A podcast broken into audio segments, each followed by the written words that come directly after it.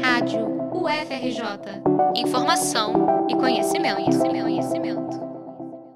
O censo demográfico realizado pelo Instituto Brasileiro de Geografia e Estatística, IBGE, ocorre a cada 10 anos no Brasil.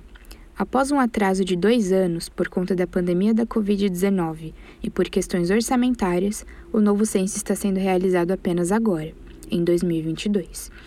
A coleta dos dados da população está sendo feita de maneira presencial, por telefone ou pela internet. Teve início no dia 1 de agosto e vai até 31 de outubro. A estimativa é que 215 milhões de pessoas sejam entrevistadas pelos recenseadores. Uma novidade do censo deste ano é a inclusão de quilombolas na pesquisa. 5.972 localidades quilombolas estão participando. De acordo com a pesquisadora do IBGE, Marta Antunes, o processo para a inclusão desse grupo iniciou em 2013 a partir de um diálogo com a Secretaria Nacional de Políticas de Promoção de Igualdade Racial, para uma melhor compreensão dos territórios quilombolas e seus limites.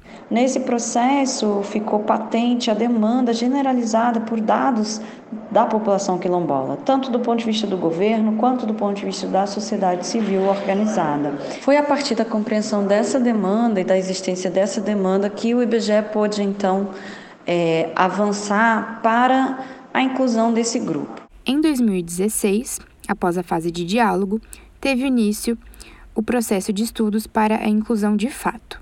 Na ocasião, a Fundação Cultural Palmares, o Ministério da Educação e o então Ministério de Desenvolvimento Social também se envolveram, contribuindo com dados da população quilombola. Agora, com o censo, os dados ficam mais precisos e podem contribuir para o mapeamento das necessidades de cada comunidade. E como os quilombolas estão encarando essa novidade? Fátima Tertuliano, moradora da comunidade Calunga, situada no município de Cavalcante, em Goiás, e estudante da Universidade Federal de Goiás, nos ajuda a responder.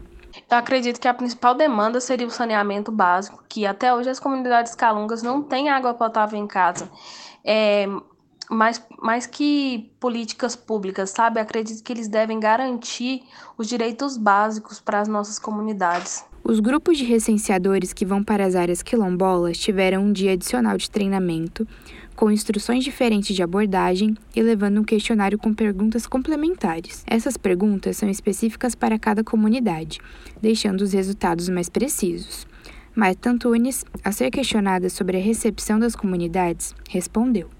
E também não houve recusa, não houve dificuldade, o processo também correu é, de forma super fluida, receptiva e acolhedora. O Censo 2022 irá mapear o Brasil de ponta a ponta. Receber o IBGE e os recenseadores de portas abertas é essencial para que os resultados sejam efetivos.